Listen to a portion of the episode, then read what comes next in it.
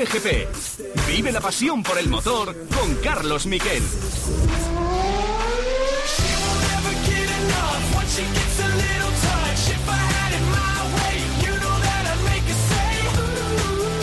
Sí, el plan, sí, el plan, el plan. Lo dicen también los, los, ¿no? los eh, hinchas aquí, el plan, el plan.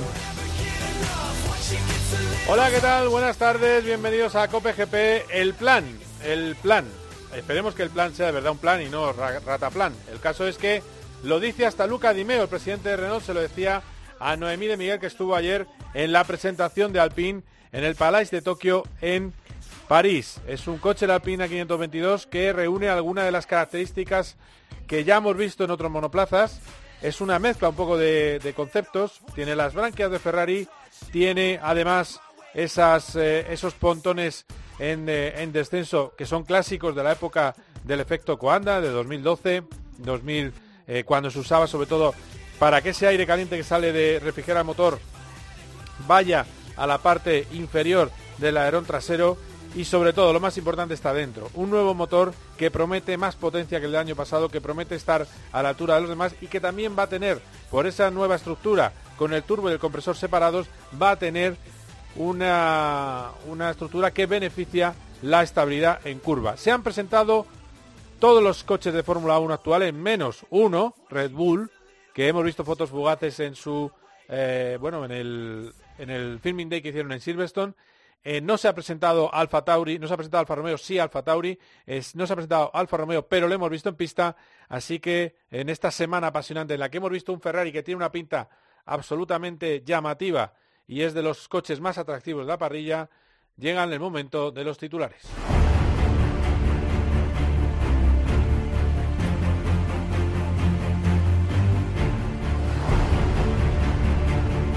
Ha hablado Fernando Alonso, llevaba mucho tiempo callado el piloto asturiano, eh, de hecho desde Abu Dhabi, y la verdad es que eh, tiene varios puntos. Primero, se le ve optimista, lo que pasa es que moderadamente optimista, y eh, además, depende con quién hable, pone unos objetivos o con otros. Aquí vamos a sacar lo que ha dicho en castellano, eh, en Dazón, pero eh, ha hablado con otras televisiones, ha hablado con la RTL.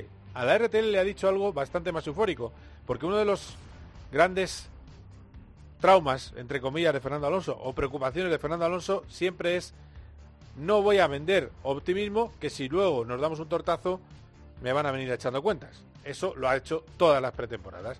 Por eso el plan es algo a lo que él se añadió. Es decir, ese plan para ser campeón en 2022 eh, sale en redes sociales antes que de que lo saque el propio Fernando Alonso.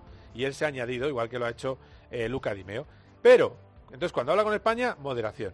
Cuando habla con la RTL alemana, a por todas. ¿Y cuál es el objetivo que ha dicho para esta temporada 2022?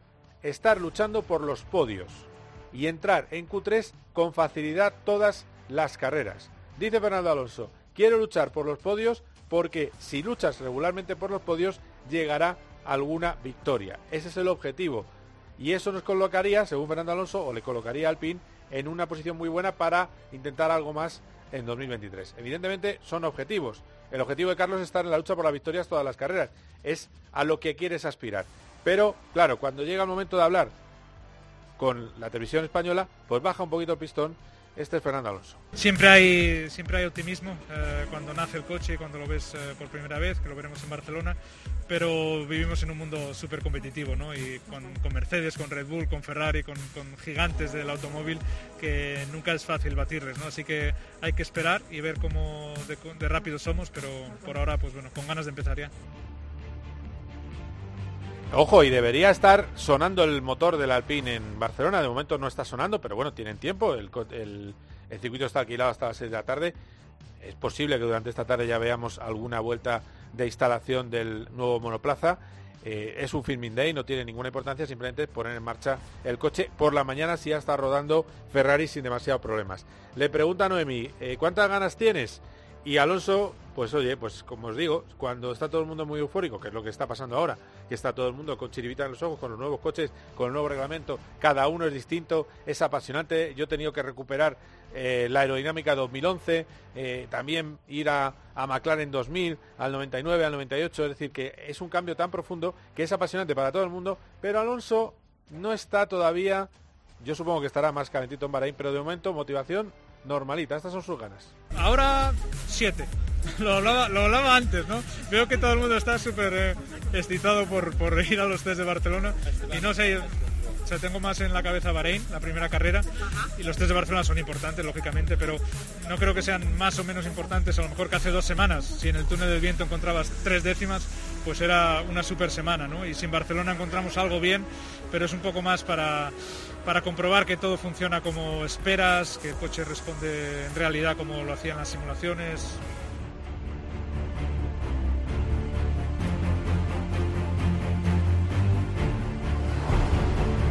Además, ha hablado de la potencia. Eh, se habla de que ha- eh, se ha incrementado mucho la potencia del motor. En realidad no se ha incrementado la potencia del motor Renault sobre el año pasado. ¿Por qué? Porque todos han perdido potencia porque va a ser un combustible más ecológico, con etanol. Y eso hace que pierdan caballos. ¿Cuánto habrá compensado? No lo sabemos.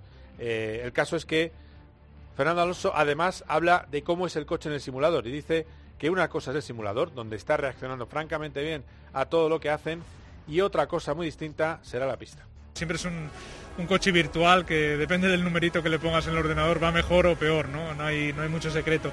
Y luego el coche real siempre es un animal difícil de domar, ¿no? Comparado con el simulador. Así que, bueno, siempre eres cauto eh, en, este, en este momento también de la temporada y con ganas de, de empezar a probar, pero son coches que van a trabajar en otro en otra ventana de funcionamiento, ¿no? En cuanto a reglajes y todo, y va a haber mucha mejora. Yo creo en los primeros tres o cuatro meses del campeonato va a haber mejoras brutales por parte de todos y tenemos que, ser rápidos en esa carrera también, en la pista y fuera de la pista, ¿no? Porque las mejoras y, y cuánto optimicemos el coche será importante. Será clave, efectivamente, las mejoras y cómo optimicemos el coche a lo largo de la temporada. Si en cuatro carreras van a cambiar mucho las cosas, decía Fernando, y tiene toda la razón.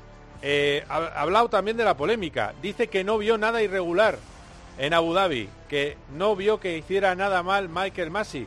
Está muy bien porque esa declaración la ha hecho a los periodistas escritos británicos. ¿Qué ha dicho en televisión? Bueno, pues ha dicho algo que se trasluce al final, porque él dice, no le han quitado por lo que pasó en Abu Dhabi. Y lo deja ahí caer.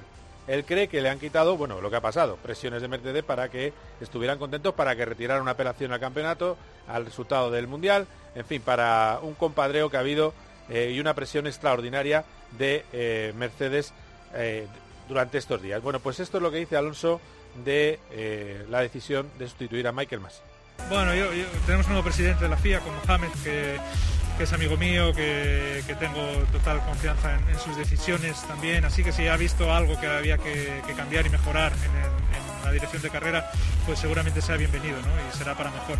Pero, pero bueno, veremos. El ser director de carrera de Fórmula 1 es, es muy difícil y es difícil o imposible acontentar a todos. Así que venga quien venga, el sistema que tengamos siempre va a haber algún, alguno que no, no esté contento, ¿no? A ver si, si tienen suerte este año.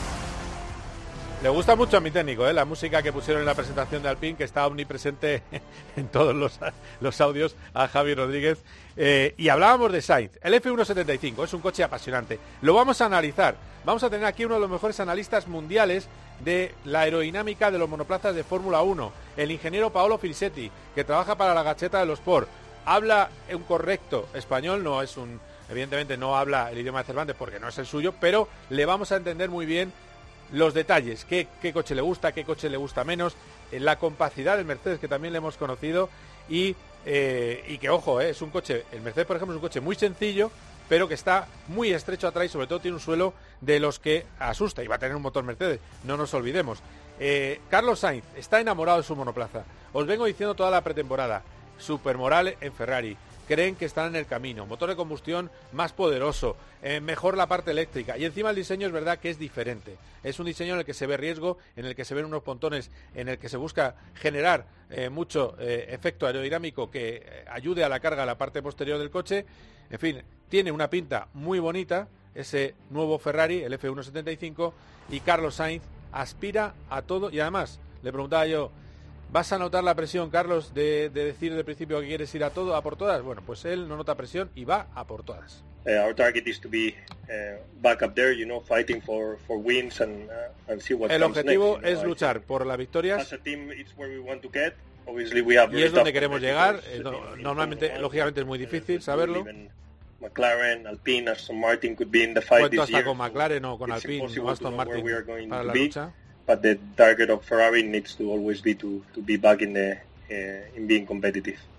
Pero el objetivo de Ferrari es evidente que es volver a ser competitivos. Quieren luchar por las victorias desde el principio, no se cortan.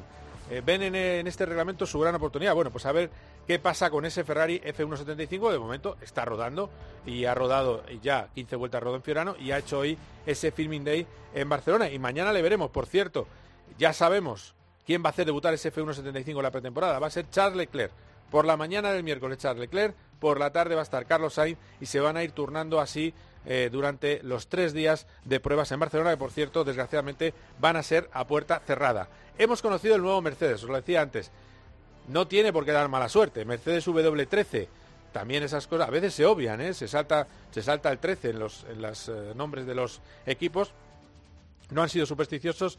El monoplaza tiene sobre todo, se le ve bastante más trabajado que algunos que de los rivales que hemos visto, pero es verdad que no es una locura.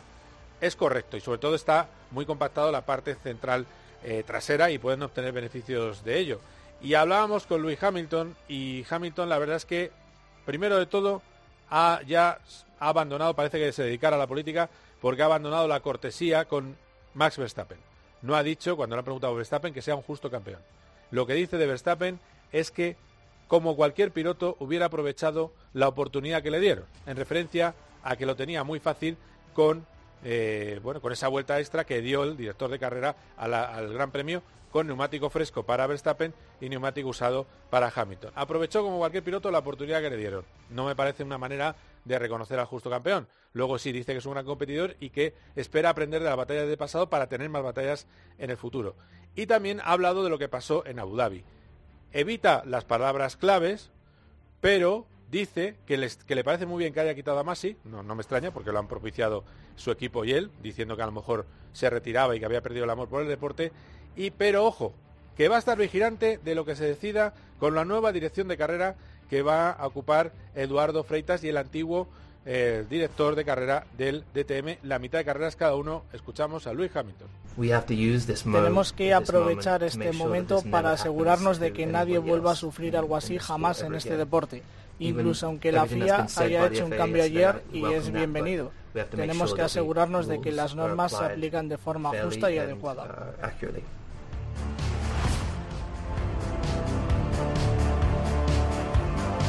Y también, también hemos hablado de motos.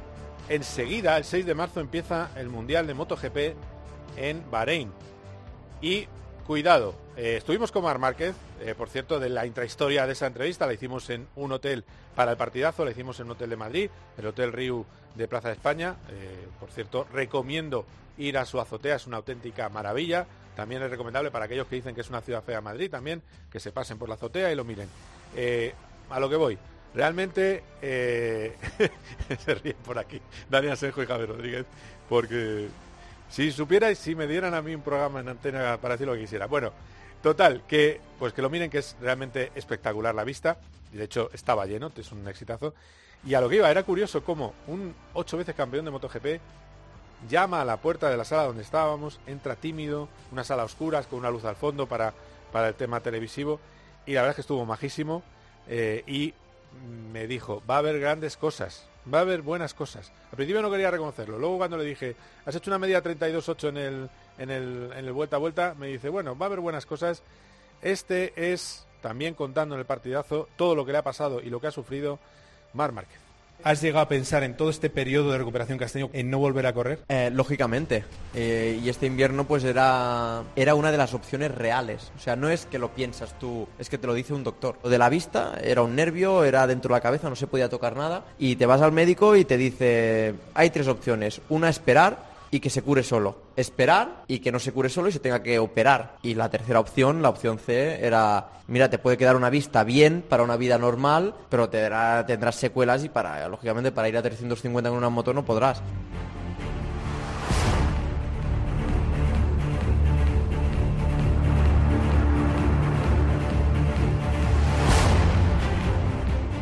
Bueno, y esto, esto es lo que va a dar el Psico PGP. Enseguida vamos a analizar con Pablo Filisetti todos los coches del Mundial de Fórmula 1 que hemos visto hasta ahora. Vamos a hablar también de los accidentes de NASCAR en Daytona, que ha sido una auténtica barbaridad. Lo vamos a hablar con eh, Carlos Barazal y también hablaremos con Borja González de esos test de Moto 2 y de Moto 3, aparte de la última hora antes de irse al circuito de Doha del Mundial de Velocidad, del Mundial de MotoGP. Hasta aquí iremos hasta, bueno, una horita aproximadamente. Esto es Cope GP. Cope GP. Paco González, Pepe Domingo Castaño y Manolo Lama lo dan todo. Vamos a brindar por el fútbol. Vamos a brindar por la vida. Vamos a brindar por la felicidad. En el deporte. ¡Se acabó! ¡Cierren los puños los españoles! ¡Paso de gigante! En el entretenimiento. ¿Y en cine hay algo que merezca la pena? En la información. Ahí va, en el brazo derecho extendido para atrás. Paco González, Pepe Domingo Castaño y Manolo Lama. Tiempo de juego. Tiempo de juego más goles, más Paquito, más radio. Los número uno del deporte.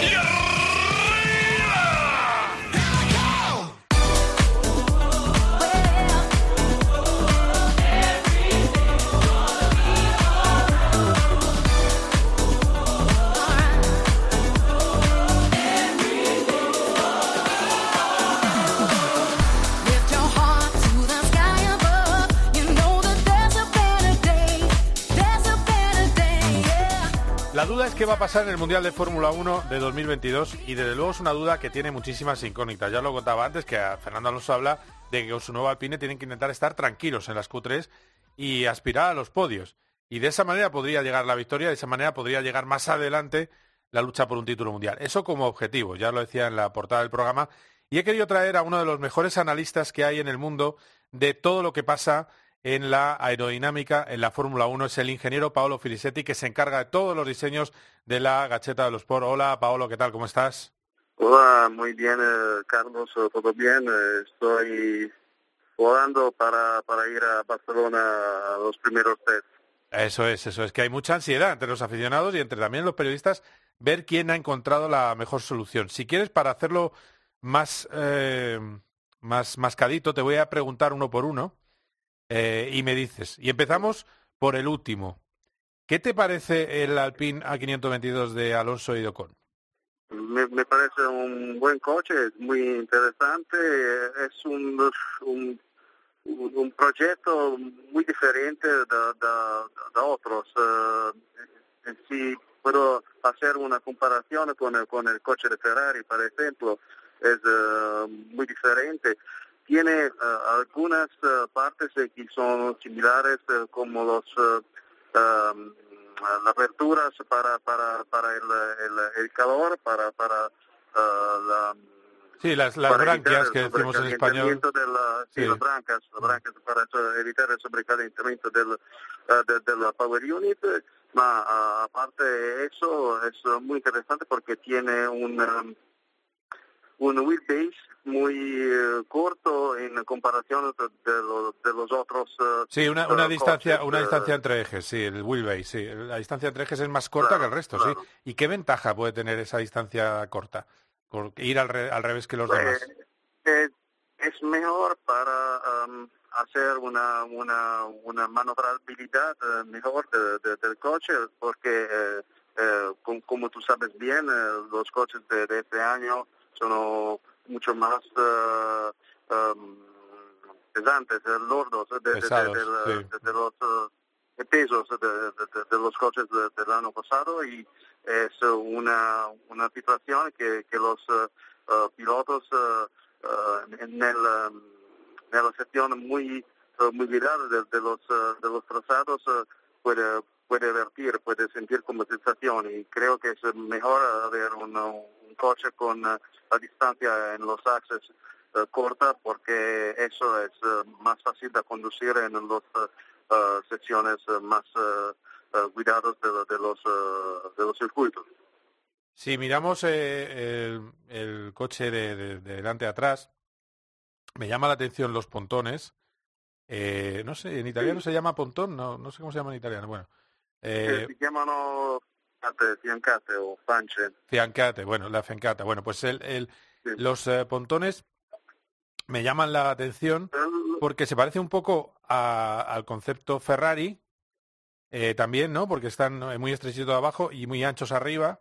Eh, pero, claro, no impresiona tanto como lo estrecho que es Mercedes, ¿no? Eh, no sé, no sé por dónde pueden ir las cosas, porque espera, y termino la pregunta. Es un pontón para mí muy efecto Coanda, que se va a recuperar mucho este año, con esa bajada. exactamente. y, y por ahí puede ser interesante, pero quizás es demasiado ancho, no sé. ¿Tú cómo lo ves en ese aspecto? Sí, yo creo que es un pontón interesante porque, eh, como tú has dicho, eh, disfruta del espectro Coanda y también es muy estrecho eh, en, la parte trasera del, eh, del coche. también es bueno el Power Unit, como he dicho, porque los ingenieros han, están muy cuidados para el sobrecalentamiento del Power Unit, que tú sabes, el, Power Unit del, del Renault es totalmente nuevo y está eh, especialmente la, la, novedad está en la, separación del compresor y, del, y, del, turbo eh, en, la, en la misma el mismo concepto que eh, también Mercedes y, Honda han dado muchos años. Mm. Sí, sí, sí. es que al final, no sé cómo lo ves tú. para, para, para, para, mejorar la, performance del Power Unit y, también del coche. Claro, claro. Es decir, que eh, sí te parece un coche en el que confiar para hacerlo bien, porque eh, hay otros, ahora te, pondré algún ejemplo negativo, pero hay otros que, a mí me han decepcionado. ¿Sí te parece un coche eh, completo en su concepto? Ah, creo que el coche que he estado presentado ayer, mm, bueno, tiene muchas otras mm, em, desarrollo eh, nos vamos a ver en, Barcelona. Uh, para mi opinión es uh, muchas partes que van a ser uh, posados en, en, en, el, nuevo coche. Ma me parece un coche muy inteligente, no es una, una, una, locura, no es un estudio extremo y que puede ehm, crear algunos problemas en fiabilidad. Creo que es un coche muy inteligente que Fernando eh, puede, puede conducir eh, eh, súbito en, en, una buena posición hasta las primeras carreras. Bueno, del que más sabes es de Ferrari, obviamente. ¿Pueden funcionar esos pontones bañera que tiene tan, tan especiales y que yo creo que son tan difíciles de diseñar y ese concepto ancho respecto al concepto estrecho que tiene, por ejemplo, Mercedes y que creo que va a presentar Red Bull? eh, puede funcionar ese concepto de Ferrari?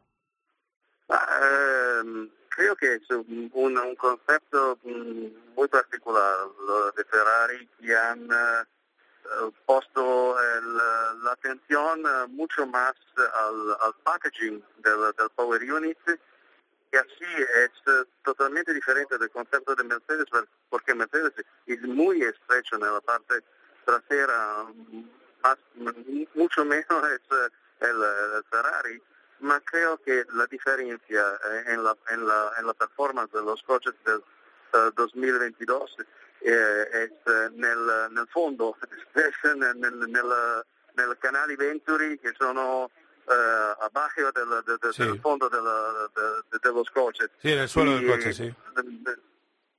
So, uh, las mejores novedades sono, sono lì e, e creo che los secretos eh, están en, el fondo, no, no, no en otras uh, secciones de, los coches. Y una de mis preguntas es que mm, no soy este, seguro que el, el concepto de Mercedes puede ser bueno en todos los, los circuitos y sobre todo en los circuitos donde las temperaturas son muy altas. Eh, creo que puede, puede haber uh, algunas problemas de sobrecalentamiento y, no sabes si es un, un, concepto que puede garantir una prestación maximal eh, muy diferente de, los otros coches. No soy así seguro, eh, realmente. Claro, porque, porque ahí vemos, pero sí que es verdad que hemos visto un suelo que asusta de, de Mercedes, el, el, que para que la gente lo entienda, el efecto Venturi, el fondo plano, como ha cambiado el esquema de los coches, ahora los, coches hay que verlos desde el suelo hacia arriba. Antes nos fijábamos mucho en, en el aire, eh, cómo podía ir por encima y esas, eh, eh, esas bueno, cómo circulaba el aire alrededor del coche. Ahora, como el suelo es tan importante, tiene una parte estrecha delantera donde toma el aire delantero y lo que hace por dentro ese nuevo suelo es acelerar el aire, pegar el coche al suelo y sale por detrás con un efecto Venturi. Es como si tú pones un chorrito de agua en una... me, me corrige si lo digo mal, ¿eh? Sí, eh, como si tú pones un, chorro, un chorro de agua en un embudo al revés.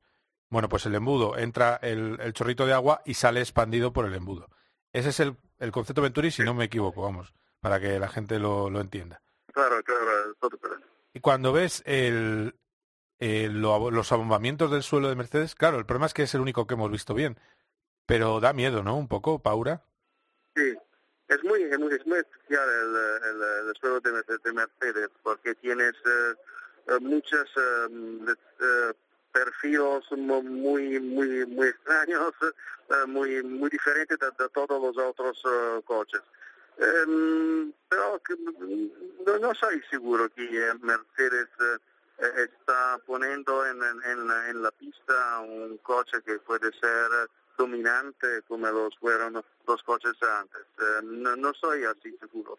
Eh, soy más eh, interesado al, al, Red Bull. Red Bull da, pequeñas fotos que, que, puedo haber visto.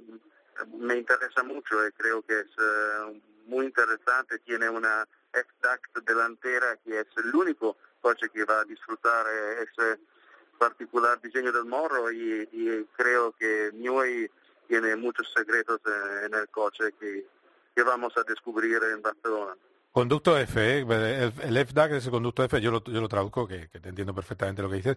Es curioso, es el único que lo lleva, a ver cómo lo pueden aplicar. Y luego, lo que hemos visto en las imágenes, se ve unos, eh, unos flancos, unos pontones laterales espectaculares, perfiladísimos, todavía más que el Alfa Tauri.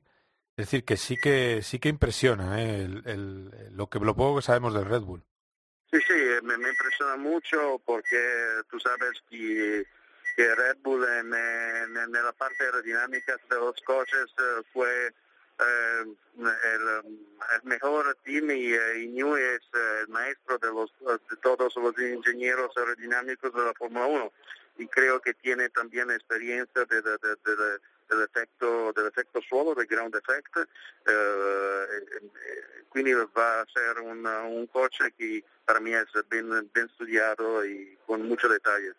Claro, claro. Eh, por, bueno, pues entonces para resumir, eh, decepciones de lo que has visto hasta ahora, eh, coches que te dan mala sensación, porque no me gusta nada eh, la, lo ancho que es el McLaren, eh, no me gusta tampoco lo mal realizada que está el cuello de botella de Coca-Cola en Aston Martin. Bueno, cuéntame tú un poco de lo que has visto. ¿Cuáles son para ti? Ya hemos visto un poco algunos, los, los que hemos, me has dicho, Red Bull y por delante de Mercedes, y te parece bien que Ferrari arriesgue y, que está bien el Alpine. ¿Y cuáles son para ti las que, los que por diseño te han decepcionado?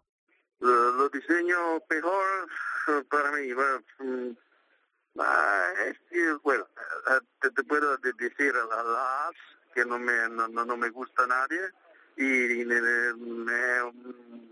un, coche que, que, que me, me, parece uh, muy tradicional, uh, se, se, puede decir eso.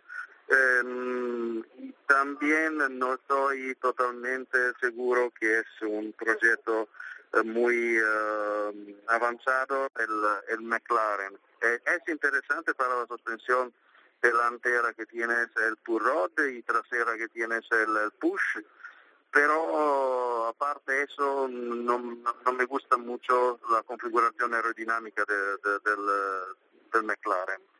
y, eh, No es malo, no es malo para mi opinión el, el, um, el Aston Martin, que, que tiene pontones largos, pero tiene muchos eh, detalles muchas ideas brillantes. Eh, para mí no, no es malo. Ah, ¿no, te ha gustado el Aston Martin? Ah, bueno, está bien eso, está bien. ¿Y qué, qué te parece brillante del Aston Martin? El, Aston Martin tiene uh, muchos detalles pequeños en el, en el difusor y, en, el, en el splitter. en el T-Tray, que es abajo del, del, del, cockpit. tiene muchas partes que, que para mí no, no, no, es malo completamente como, como, como, como proyecto, como, como idea. Bueno, pues eh, tomo nota de lo que me has dicho, ¿eh? Y te veremos, nos veremos por allí porque ahí veremos más detalles con los coches de la pista. Estarás intentando sacar fotos, a ver si te dejan ir al pit lane, que de momento el pase pone pado para casi todos. Eh, y, si no, pues ahí, al ventanal de, del circuito Momelo, ¿eh? que cada vez que sale un coche a pista o, lo paran, estamos ahí en el ventanal haciendo fotos, es ¿eh? la parte desde arriba de, los monoplazas. Ha sido un placer, ¿eh? por aclararnos un poco cómo va a ser este año la aerodinámica en el Mundial de Fórmula 1 y cuáles te gustan y cuáles no. os recuerdo, Pablo Felicetti, uno de los ingenieros con más experiencia en el dibujo de coches de Fórmula 1 y en el análisis del diseño. muchas gracias, Pablo. ¿eh? Muchas gracias, eh, Carlos. Hasta luego. Venga, un abrazo. Chao, chao. Cope GP. Vive la pasión por el motor con Carlos Miquel. Mar Márquez, buenas noches. Buenas noches. Juanma Castaño saca a sus invitados cosas que no le cuentan a nadie. Oye, no te había visto nunca así de cerca en camiseta. Estás fuerte, ¿eh? Estoy en proceso de mazarme. ¿Sí? Sí, ahora... ¿Estás más que el año pasado, por ejemplo? Es que el 2020-21 he tocado fondo. Tenía la lesión de la visión doble. No, no podía, me mareaba, no podía, no podía hacer nada y... ¿Y qué hace uno tres meses sin hacer nada? ¿Qué, qué, a qué te has dedicado? Psicológicamente es, es, es duro, pero... Tienes un DNI que ya te marca un año más. Hoy cumplo, hoy cumplo, hoy cumplo 29 años. 29 años, 29 años. ¿Lo vas a celebrar de alguna forma? ¿Eh? ¿Qué te parece? ¿Eh? De lunes a viernes, de once y media de la noche a una y media de la madrugada, el partidazo de Cope.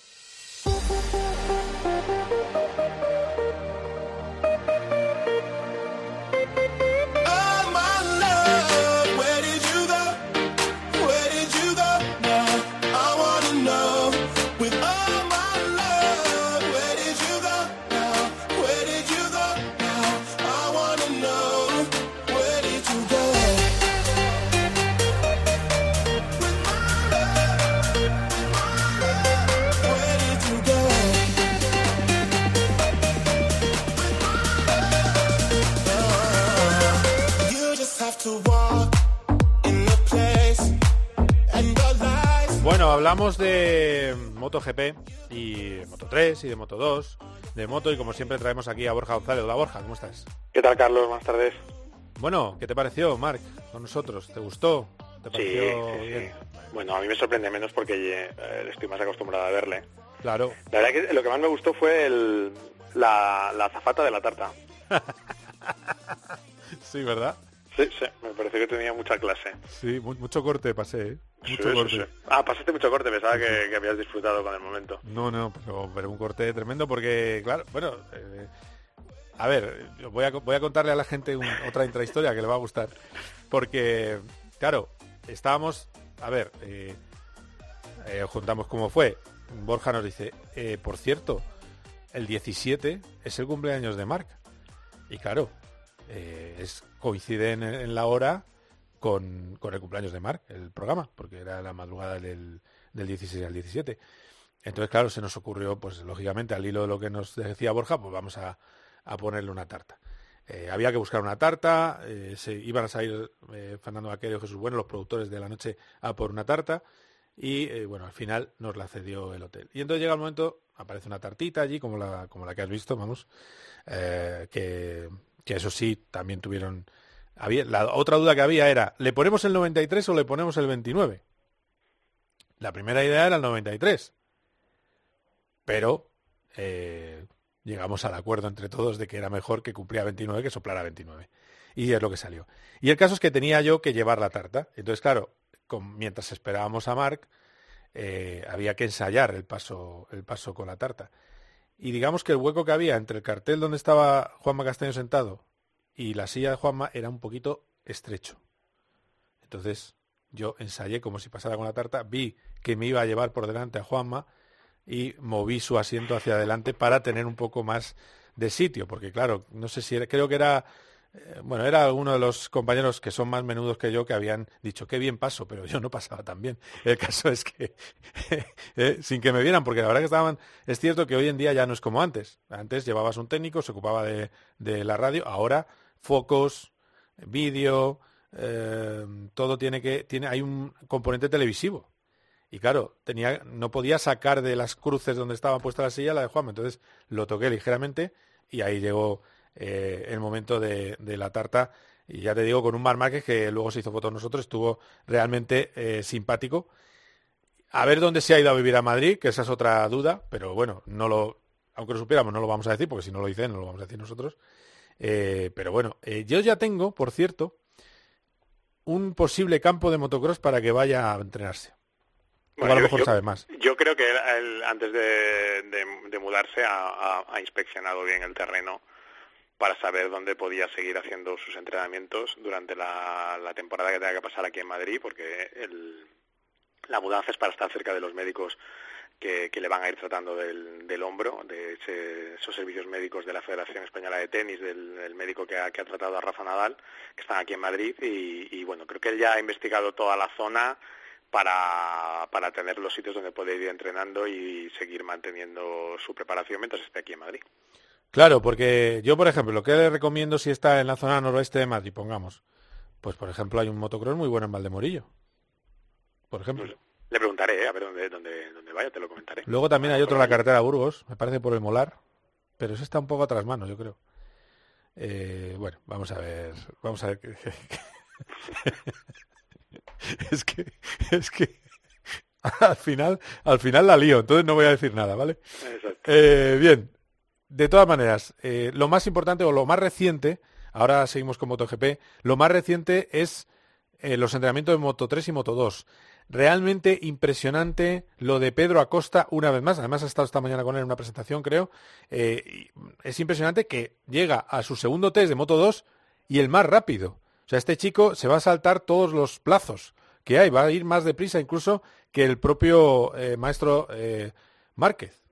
Bueno, esa va a ser un poco la, cosa, porque él ya sabe que, o sea, él ha dejado ya la señal de que puede pelear por el título que yo creo que era algo que prácticamente nadie dudaba, se siente muy cómodo con, la moto, es verdad lo que hemos hablado muchas veces, que los pilotos ahora son más grandes, con lo cual eh, es más fácil que se adapten físicamente a, las Moto 2 y luego también, eh, y no solo él, sino muchos de los pilotos de, de, Moto 3 y ahora ya es de Moto 2, suelen entrenar con motos de 600 y eso les hace que, estén acostumbrados, digamos, a esos tamaños. La potencia luego cambia, pero, pero tienen, digamos, ya cogido el, punto a esas motos. Ahora los saltos son más, digamos, más fáciles de hacer eh, y lo vimos, por ejemplo, el año pasado con Raúl Fernández, que saltó directamente de Moto 3 a Moto 2 y prácticamente ganó el título de, Moto 2 y si no lo ganó, por lo menos dejó la, la sensación de ser el piloto más fuerte de la categoría y Pedro va un poco por el, por el mismo camino. Ha habido dos entrenamientos, uno que sí que es oficial, que es este de Portugal de esta semana, tres días, es verdad que son nueve sesiones, con lo cual se rueda muchísimo. También es verdad que el circuito de Algarve es un circuito que a él le gusta mucho, se le ha dado muy bien en Moto 3,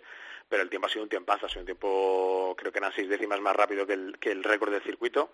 Eh, que era de Raúl Fernández del año pasado, que es bastante relevante. Ha habido más pilotos que han bajado de ese tiempo, también su compañero de equipo Augusto Fernández y Aaron Canet eh, y el británico Jake Dixon, que corre con, el equipo Aspart, han sido capaces de bajar de ese registro, pero es verdad que va dejando bastantes muestras de, lo rápido que puede ser. En Jerez, que hubo otro entrenamiento, pero ese mm, era privado, aunque estaban muchos de los equipos del Mundial, también fue de los más rápidos, creo que terminó segundo por detrás del japonés Ogura, eh, con lo cual pues ya va dejando, va dejando señales de lo que va a ser capaz de, hacer. Luego lo veremos ya todo plasmado en pista, porque ha habido gente que ha ido, ha ido rápido y gente que tiene más experiencia y, bueno, pues será interesante ver cómo va a ser la primera temporada de Moto 2 de Pedro Acosta, pero yo creo que lo mejor que se puede decir es eso que has hecho tú, o sea, que es un piloto que ahora mismo, si gana el Mundial de Moto 2 a la primera, a nadie le va a sorprender y, bueno, pues eh, en eso vamos a estar, de eso vamos a estar pendientes. Ya te digo que yo creo que hay competencia, aunque hayan saltado muchos pilotos a MotoGP, hay gente que, tiene la capacidad de ir rápido. Eh, es muy importante la regularidad.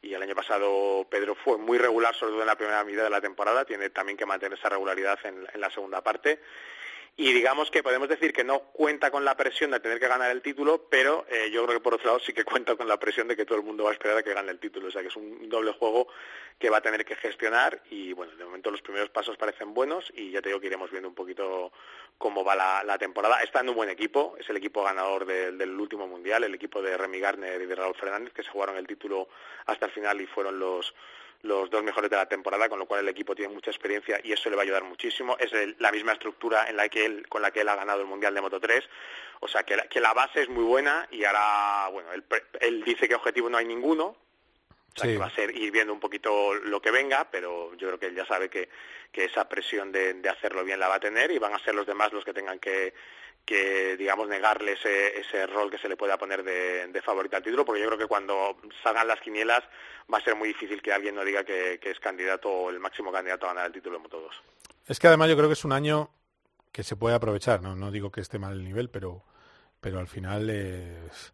Sí, sí, cuando mucha gente salta a MotoGP, pues lo han hecho, han subido Remy Gardner y Raúl Fernández, que son los dos primeros de la categoría, ha subido BCX, que quedó tercero, eh, luego también ha subido Dylan Antonio, que no estuvo tan brillante, pero bueno, teóricamente era uno de los pilotos rápidos de, la categoría. Eh, eso hace que, que, el, digamos, eh, que, el terreno quede un poco más baldío. no hay un piloto que digas ahora mismo, este es el que tiene que defender la, su posición. No lo hay, hay pretendientes, ya te digo, el propio Augusto Fernández, por ejemplo, que ha hecho muy buenos tiempos y viene recién operado de una mano, Aaron Canet, por ejemplo, que ya le hemos visto lo capaz que ha sido de ir rápido estos dos últimos años y esta vez sí que va a competir con una moto eh, valga la redundancia, competitiva, porque mm. él corría con una speed up y ahora va a correr con la Calex, que era algo que él, que él quería, y, la va a tener con, el equipo de Sito Pons, y va a haber más gente por ahí, el propio japonés Ogura, que es un piloto en el que Honda tiene mucha confianza, eh, Arenas lo ha hecho muy bien, eh, luego hay otra gente que irá apareciendo, por ejemplo Celestino Vietti, piloto italiano del equipo de, Valentino Rossi, que también estuvo delante en muchas carreras el año pasado, que va a tener un año más de experiencia. Es decir, va a, haber, gente, más gente de lo que de lo que a priori puede parecer, pero sí que es verdad que no hay uno que digas este es. No es como no pasa, por ejemplo, como en Moto 3, que en Moto 3 se ha quedado el subcampeón Foggia y ya se ha visto en los entrenamientos que es sin lugar a dudas el hombre a batir. Claro. Eh, eso es lo que te iba a decir. En Moto 3, eh, Foggia es el hombre a batir. ¿Y quién tenemos como bazas? Porque ahora me vas a decir, no, tenemos, ahí la cantera interminable. Siempre tenemos la cantera interminable. tenemos, por ejemplo, a, sabes que esa, esa falla poco. Tenemos a Izan Guevara, por ejemplo, a Sergio García, que son los pilotos de Aspar, a Jaume Masia, que son pilotos que sabemos que van a ir eh, muy rápido y van a estar peleando por todas las carreras. Ha aparecido también por ahí un piloto joven sevillano que ha terminado muy arriba todos los entrenamientos, David Muñoz. Lo que pasa es que David no cumple la edad mínima para, para entrar en el, a competir en el Mundial hasta la séptima carrera o la octava carrera de esta temporada. Es decir, pierde por completo el paso del Mundial y muchas carreras de experiencia, pero ha sido una apuesta que ha hecho su equipo porque con el cambio de normativa de edad, si no se quedaba descolgado un par de años y ha decidido él eh, seguir esa apuesta. Pero sí que la, cantera infinita, como la has llamado tú, tiene, tiene bastante gente ahí como para, como para poder pelear y, bueno, pues eh, va, a haber gente. Lo que pasa que sí que es cierto que eh, lo que te he dicho aquí, hay un tipo que tiene más experiencia que nadie, que es Foggia, su equipo sabe hacer correr muy bien las motos, porque es un equipo que, que tiene mucha experiencia en hacer correr esa onda de Moto 3, el equipo Leopard, y yo creo que va a partir como claro favorito y va a ser él el que tenga que defenderse del, ataque de los demás cocodrilos. Sí, sí, bueno, bueno, vamos a ver. Por cierto, estuve viendo cuatro capítulos, tú te la habrás visto entera, de MotoGP Unlimited. Me gustó bastante. Es el, el Drive to Survive de, equivalente en Amazon del Mundial de Motos, que es el Mundial del año pasado de MotoGP. Eh, y estoy asombrado, te lo digo en serio, de los lugares en los que se han metido. No me extraña que llamen al límite, porque ir al paritorio casi, a, bueno, al posparto de, de la primera criatura, del primer hijo de Maverick Viñales, es una cosa tremenda. ¿eh?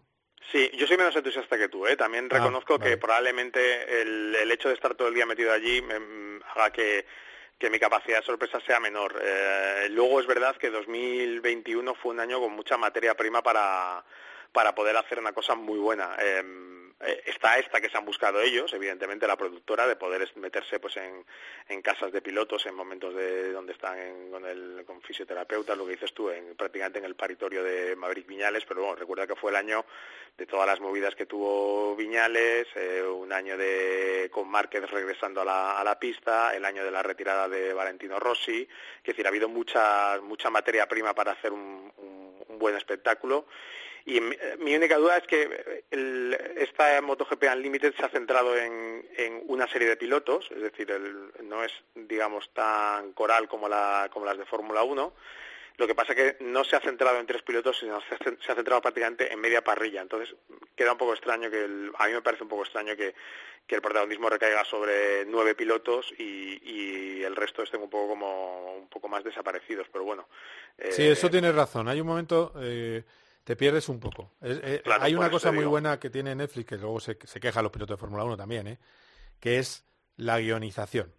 Como producto, ¿eh? es decir, que hay un pique entre dos pilotos y lo multiplican.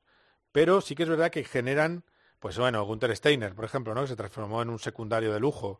Em, eh, por ejemplo, está en el día que Ricciardo decide irse de cambiar de equipo, ¿no? Y sacan como decide cambiar de equipo.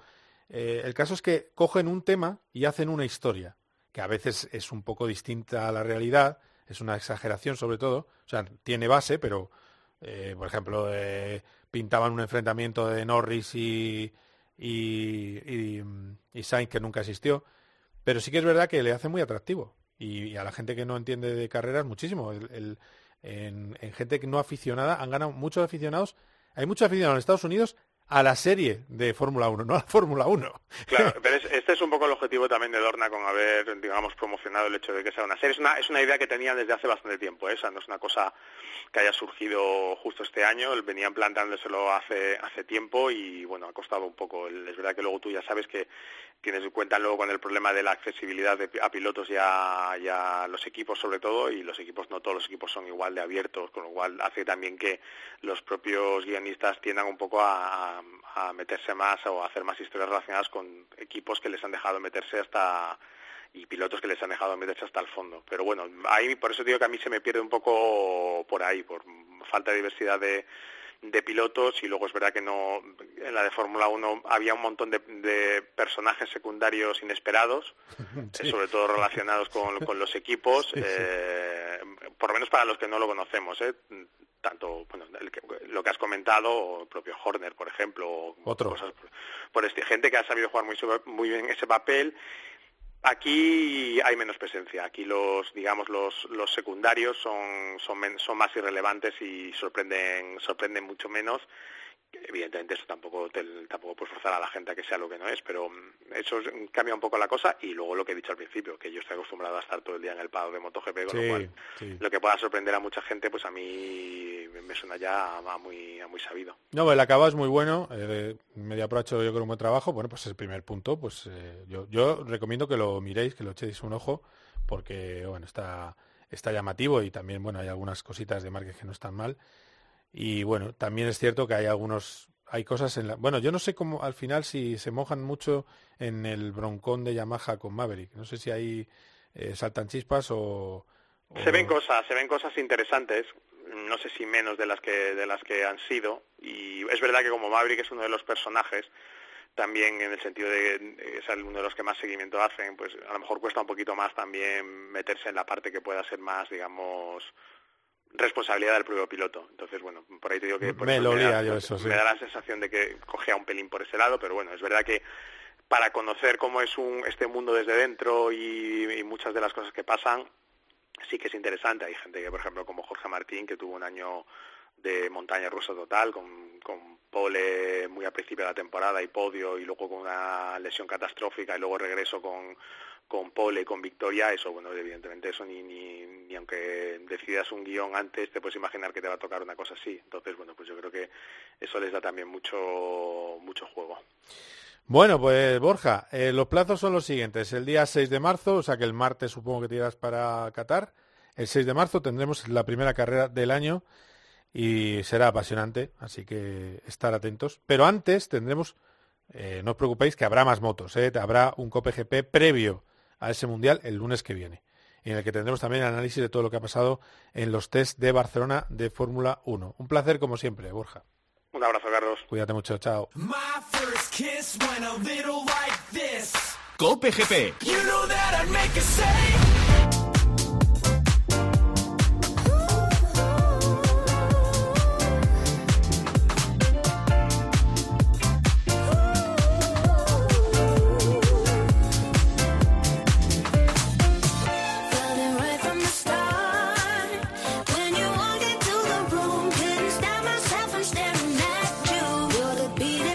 Estamos terminando el programa y como siempre, para finalizar el programa tenemos a Carlos Barazal. Hola Charlie, ¿qué tal? ¿Cómo estás?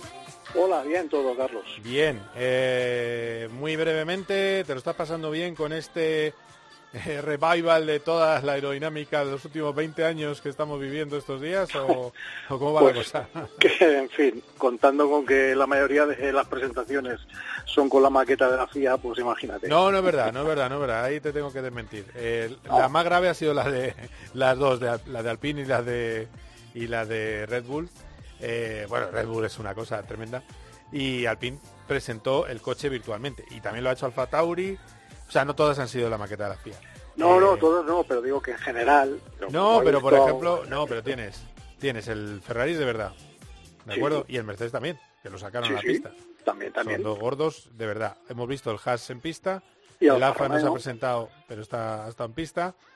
Y el Alpine lo hemos visto virtual, pero el coche es ese. Eh, no, no es una no es una broma, es eh, de verdad. Vamos, están prácticamente todos ya vistos. Lo que pasa es que hay uno muy gordo, muy gordo, que ha dicho que no lo enseñan, que es el Red Bull. Claro, así por algo será. Como siempre, el señor Newey nos, nos sorprenderá con alguna cosa. Eh. sí, claro, la duda que tengo es, que tengo yo es, eh, ¿van muy bien o van muy mal? Ahí está. bueno, históricamente, bien lo sabes, eh, Red Bull ha tenido siempre comienzos un poquito Llegan tarde. pero es verdad que rápidamente vuelven a encarrilar y sus finales de temporada, sus segundas mitades de temporada son irresistibles. Pues ya veremos a ver qué pasa. Le leía el otro día a Gary Anderson en, eh, The Race y que es bueno un antiguo ingeniero y diseñador de coches eh, prestigioso en su momento y bueno me hace gracia por cierto eh, todos los comentarios si el coche era muy bueno en 2021, aunque cambie el reglamento, el analista de turno dice que es muy bueno para el 2022. Eso, ¿eh? entonces, el Mercedes, buenísimo. A mí el Mercedes me parece muy sencillo. Ahora, si debajo tiene tal túnel Venturi que, que, se pega al suelo, pues olvídate. Eh, y el Ferrari me parece apasionante. que haya optado por hacer un coche diferente, ¿sabes? qué? pero bueno, eh, que tampoco en Ferrari es muy habitual hacer un coche diferente. Y luego está el Alpine, que ya lo hemos hablado antes, que ni fu ni fa. Bueno, hablando de todo un poco. De otras competiciones que hemos tenido, me ha llamado mucho la atención eh, las 500 millas de Daytona. ¿Qué bofetones? Ya sé, ya sé que no nos gusta mucho que se hable de bofetones en los informativos, pero qué... Mira, vamos a escuchar la narración como era del vuelo de Barton en el choque, en la colisión en Daytona 500. 21's going to come with a huge shove. They are two and three wide behind him. Crossover. That's comes. Austin Hill in the 21. Big crash. Up and over. Gran accidente. Arriba y abajo. Pues eso, el coche salió volando, se incendió, volvió. Eh, eh, tremendo, tremendo, un accidente tremendo. Y es que la carrera que gana Cindric también acaba en el último momento con, con colisión múltiple no sé, cuéntame, ¿qué te pareció? Porque la verdad es que ha sido una barbaridad. Eh, bueno, es más habitual de lo que parece. Eh, al final son 36, 40 coches. Eh, imagínate una amarilla, quedan cuatro para meta, o cinco, o tres, y, todo el mundo quiere ir adelante. Y van tocando para golpes traseros con delanteros, se van empujando para porque a más juntos van los coches, mejor aerodinámica y más corre la línea eh, por la que vas y en esos toquecitos cuando son en recta pues no suele pasar nada, pero cuando empiezan a ser en curva pues a veces el coche se desequilibra, hace un trompo y le embisten, se levanta y demás. En este accidente hubo piezas que llegaron al aparcamiento porque oh. pegó contra uno de los postes de la valla, la verdad es que fue fue un poco, a mí me asustó porque fue muy seco, ¿sabes? Hay un golpe de repente muy seco y uff, pero bueno, afortunadamente no, no, no pasó nada. Y ya digo, es muy habitual en, la NASCAR sobre todo, eh, porque bueno, hay que ver la, la cantidad de, coches y cómo van de juntos. Al final es que casi casi es, es casi inevitable ¿no? que, que ocurran estos incidentes.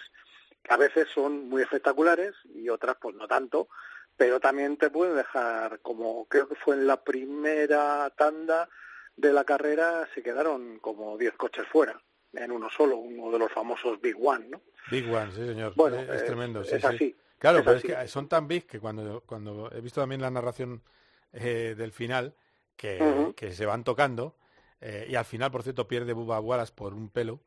Sí. Eh, y estaba viendo la, la, repetición y el narrador con el golpe final, que son tres coches chocándose, ya ni grita.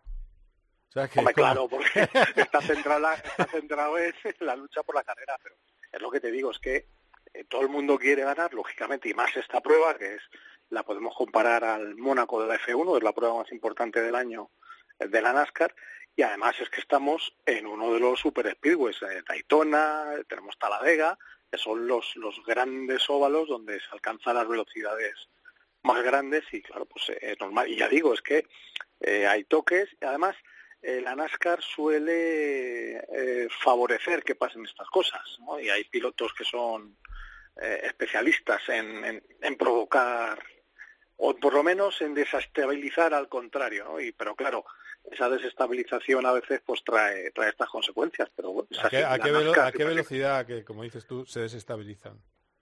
Eh, pues hombre, más allá de los 240, fácil. sí, claro. Vamos a desestabilizar, ¿eh? Exactamente. Eh, es que, imagínate, el problema es que como ruedan tan juntos, el, el tren que se forma, a más coches se unan, más rápido va esa línea. ¿Qué ocurre? Que a la misma vez que te tocan, al ir en ese especie de túnel, el coche va más deprisa, pero no va, no va tan, tan pegado al suelo, sobre todo si no, si no eres de los que van en la segunda o la tercera posición, si eres el que va abriendo camino. Entonces es más fácil que te desequilibren. Ya digo, hay, eh, es un problema muchas veces de que el piloto de atrás ve que puede ir más rápido, intenta salirse del rebufo y al salirse pues toca un poquito al, de delante y le, desequilibra y claro, pierdes la trasera y ya pim pam y el trompo es eh, muy complicado, pero bueno, es que es así la NASCAR y es uno de sus atractivos. Eh, algunos dirán, pues salvajes, y, y, otros dicen, bueno, pues eh, forma parte del espectáculo y del peligro y de la técnica que tiene esta categoría. No nos vamos de América, porque te voy a preguntar por el campeonato que va a comenzar el próximo fin de semana en el que el campeón, qué bonito queda, me encanta, el campeón, Alex Palou, que por cierto no lleva el 1, llevará su número habitual, que es el 10, eh, que también te digo, qué bonito es llevar el 1. Es que, eh, pero bueno, él va a llevar el, eh, su número del año pasado. Y, a ver, el otro día hizo una charla con Roldán Rodríguez y decía que la gente ahora le deja pasar, más fácil en los entrenamientos. Eh, llega a un estatus absolutamente de, favorito, no es ninguna broma, ¿no?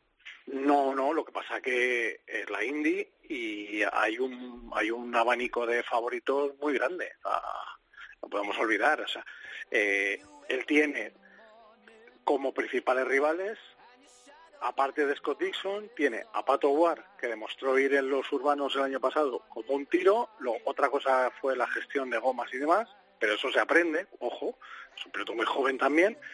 Y luego tiene a Colton Herta en los ruteros, que el año pasado en algunos dio un verdadero festival.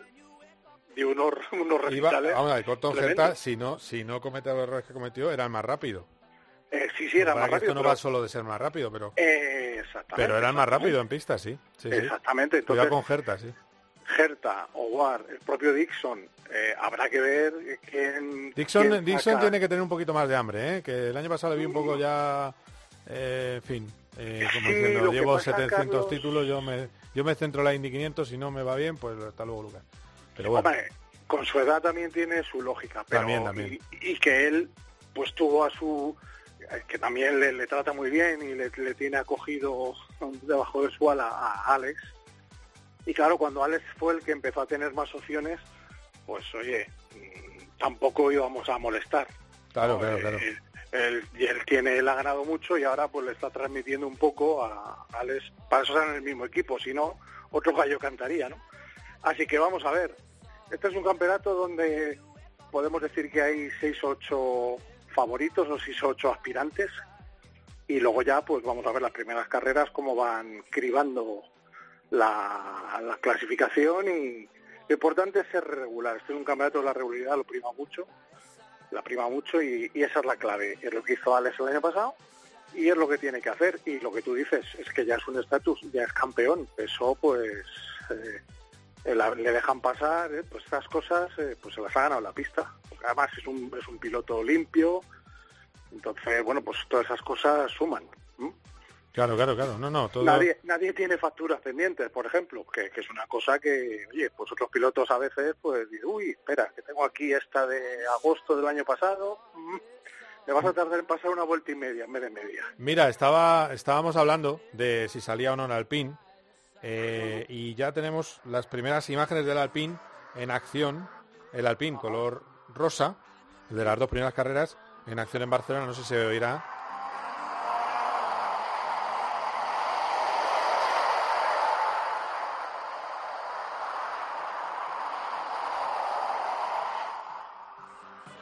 Ahora, ahora un poquito.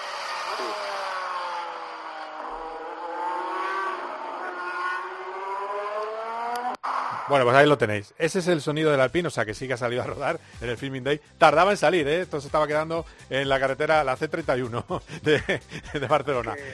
Eh, hay que ver eh, los coches, la gente no se haga muchos líos, que la clave está en la entrada del aire por desde el morro hacia abajo.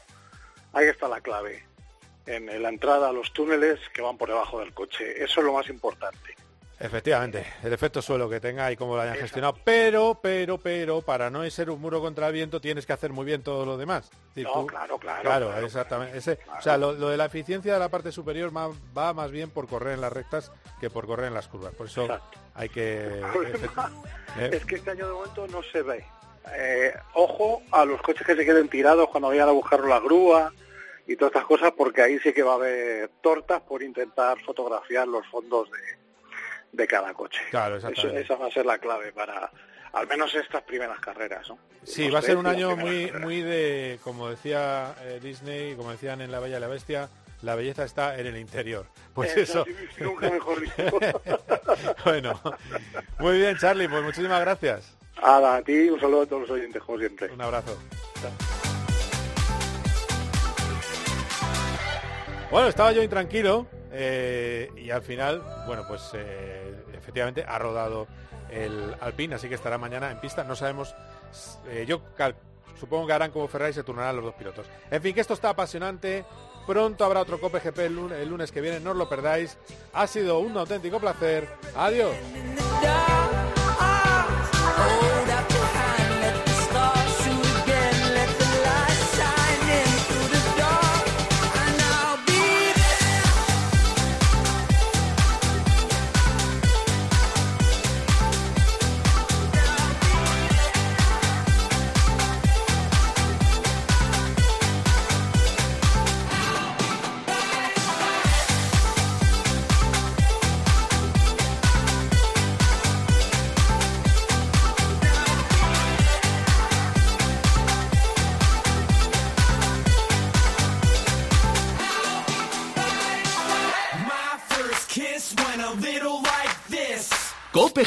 Vive la pasión por el motor con Carlos Miquel.